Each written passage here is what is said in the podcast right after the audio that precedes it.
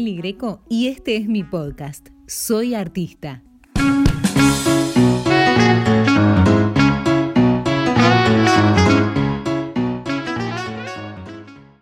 Les doy la bienvenida al primer capítulo de mi podcast. Soy artista. Voy a comenzar tratando de que respondamos la pregunta central que nos convoca. ¿Qué es un artista?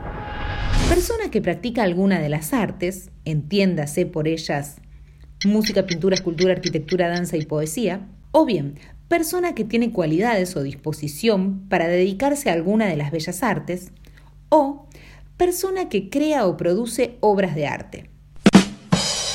Como de costumbre no me quedo muy conforme con la Real Academia Española, así que vamos a profundizar un poco más. Lo que se entiende por artista proviene de la familia léxica de la palabra arte, del latín ars, artis y del griego tecne. La palabra griega tecne a menudo se traduce como arte e implica el dominio de cualquier tipo de oficio. Y por otro lado, Wikipedia, siempre polémica, piensa que un artista puede definirse extraoficialmente y qué será oficialmente, como una persona que se expresa a sí mismo a través de un medio. La palabra también se utiliza en un sentido cualitativo de una persona que es creativa en, que es innovadora en o que es adepta a. Insisto, nunca me cierra Wikipedia. Pero continuando con este boceto de lo que sería un artista, me pregunto, ¿el artista nace con un talento especial o se puede aprender a ser artista? La respuesta puede quedar resumida en dos versiones, los que creen que ser artista es tener un don innato y los que defienden que con una buena formación se puede llegar a ser artista. A lo largo de mi tránsito por el mundo del arte, yo conocí a artistas que tenían más habilidad que talento y a otros que al revés, muchísimo talento y poca constancia para desarrollar una habilidad. Pero sí todas ellas coinciden en una constante para conectar con el arte.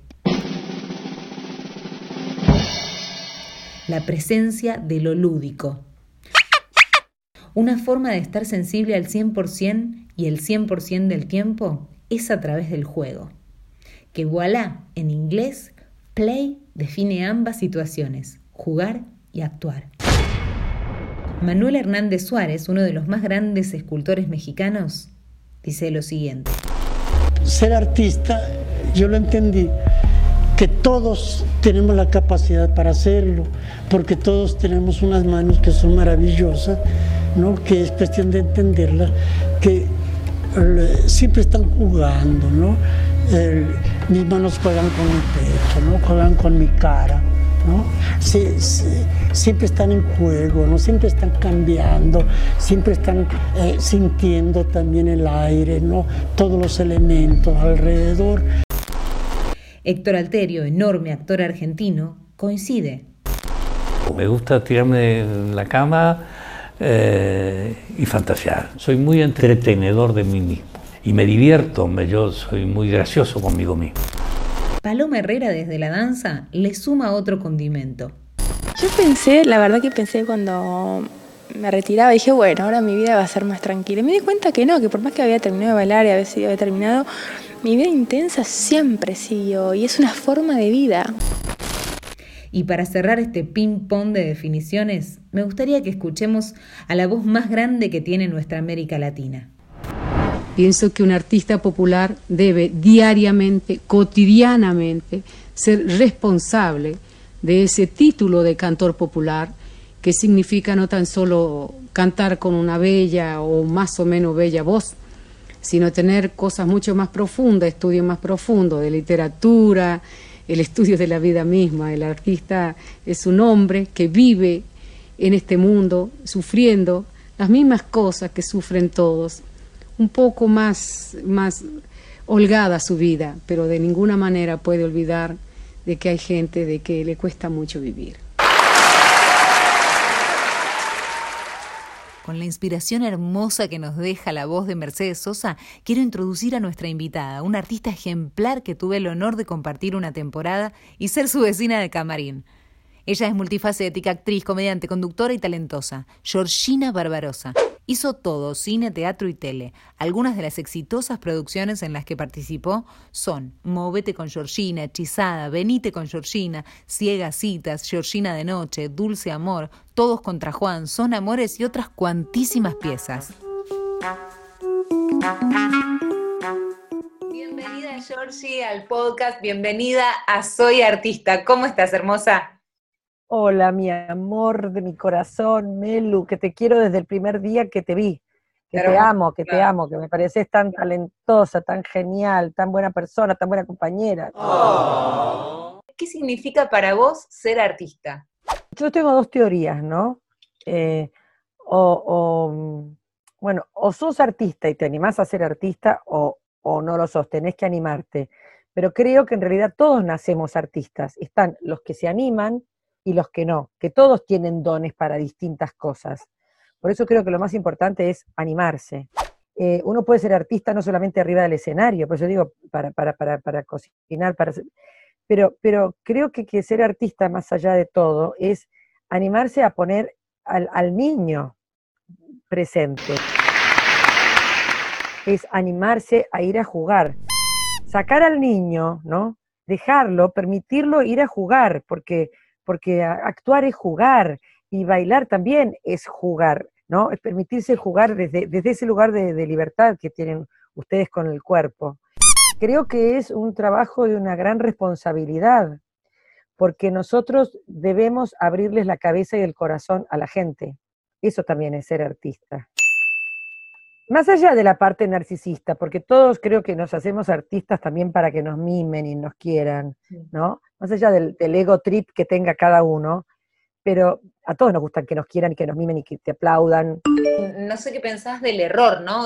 digo, no el error de lo errático, sino del equivocarse, de permitirse eh, no saber y de permitirse intentarlo aún no sabiendo cómo hacerlo. Es que, es que yo siempre le digo a mis alumnos, ¿no? Eh, chicos, no van a entrar en la NASA. Probar.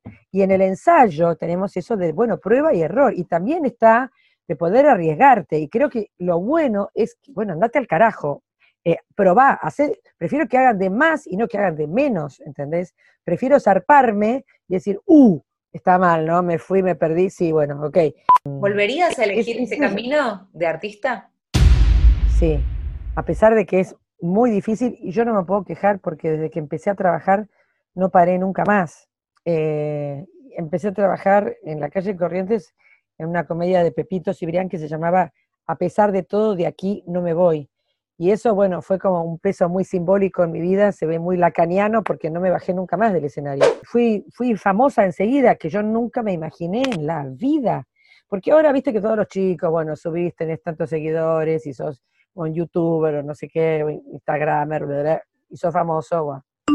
Pero en ese momento, o sea, si, cuando yo estudiaba teatro, este, yo quería ser como, como Norma Leandro, quería ser una mezcla de Norma Leandro y Nini Marshall, que para mí eran y siguen siendo así como lo mega top de, la vida, viste que son así ellas dos.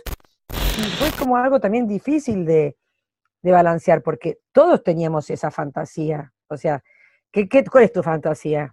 La mía era, bueno, and the winner is, viste, estar ahí con el Oscar, no me digas. Después convivir con la fama, al principio me encantaba, pero después empezó a ser como un despelote, porque cuando nacieron los chicos, yo no podía ir al supermercado, porque era una época donde estábamos haciendo con Germán Kraus su comedia favorita, y teníamos como treinta y pico de puntos de rating, y era increíble, pero nos habían congelado el sueldo, porque fue la época de Alfonsín. O sea que éramos hiper famosos, pero pobres tirando a muy, muy pobres. Claro, nos habían congelado el sueldo. Vos sabés que con Germán lo, eh, ensayábamos de lunes a jueves y los viernes grabábamos en Canal 9, en el viejo Canal 9, y, este, y no, no nos alcanzaba la plata para comer. O sea que compartíamos una coca y un sándwich, y eso lo contamos siempre, ¿viste? Bueno, y cuando iba al supermercado te decía que yo iba y metía, no sé cómo hacía, pero metía a los dos chicos en un carrito y con otro carrito iba metiendo cosas que teóricamente, bueno, y ellos me sacaban y me metían y eran despelote, pero, pero tuve que dejar de ir a, mm, el tema de, la fama, fue como muy loco porque tuve que dejar de ir o iba al supermercado rápido y volvía sin los chicos, o este, y tuve que dejar de ir al zoológico, de ir al, botánico, porque venía la gente y se me tiraba encima y, se tiraban encima de los chicos. Me acuerdo que una vez se me ocurrió llevarlos, habían venido mis sobrinas de España, y era 24 de diciembre, o sea que queríamos ir a ver a Papá Noel, y fue un despelote, porque los chicos lloraban, todos aplastados, o sea, le debo agradecer a, mi carrera y a mi profesión, a este hecho de ser artista, eh, el que pude darles educación a mis hijos y pude comprarme mi casa y que pude comprarles un departamento a cada uno de mis hijos, o sea, no es poco, o sea, iba en Bondi, hacía combinación de colectivo, que vendía los pañales descartables eh, fallados, entonces compraba cinta de pintor aparte y les ponía la cinta. Creativa en todo, creativa hasta para los pañales. Bueno, pero es que nosotros somos así, y cuando no tenés trabajo te lo inventás. Cada una de tus palabras son inspiración pura, gracias. Mi amor, a vos, te amo, te amo, gracias por, la, temporada que compartimos. Gracias porque verte todas las noches e, es, es un placer. Gracias por escuchar mi podcast. Soy artista. Soy Meli Greco y te espero en el próximo capítulo.